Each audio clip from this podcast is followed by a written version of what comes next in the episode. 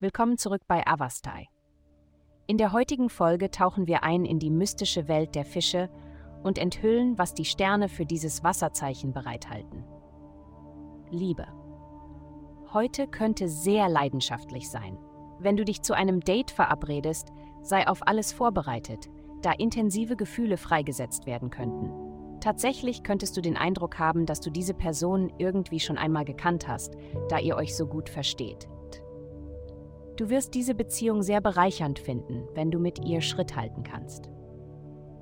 Gesundheit. Die heutige planetarische Ausrichtung kann Beziehungen herausfordernd machen.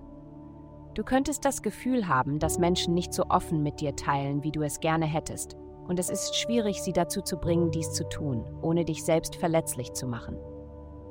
Stehe nicht herum und warte darauf, dass jemand das Richtige sagt. Mache weiterhin das Richtige für dich körperlich. Gehe raus und atme frische Luft, mache deine Übungen und ernähre dich richtig. Früher oder später wird dieser Transit vorübergehen und du möchtest darauf vorbereitet sein. Karriere. Du hast Schwierigkeiten, mit einem Partner zusammenzuarbeiten, da du darauf achtest, das Budget zu straffen, während er oder sie darauf aus ist, es zu erweitern. Gib dein Bestes, um einen gangbaren Kompromiss für dieses schwierige Problem zu finden. Geld. Du überlegst, wie du mehr Geld von Woche zu Woche verdienen kannst, um einen komfortableren Lebensstil zu genießen. Alles in allem kein schlechter Plan. Die Herausforderung wird darin bestehen, dein Verlangen nach Spaß mit Familienmitgliedern und romantischen Partnern mit deinem Bedürfnis, deine eigene Kreativität zu entfalten, in Einklang zu bringen.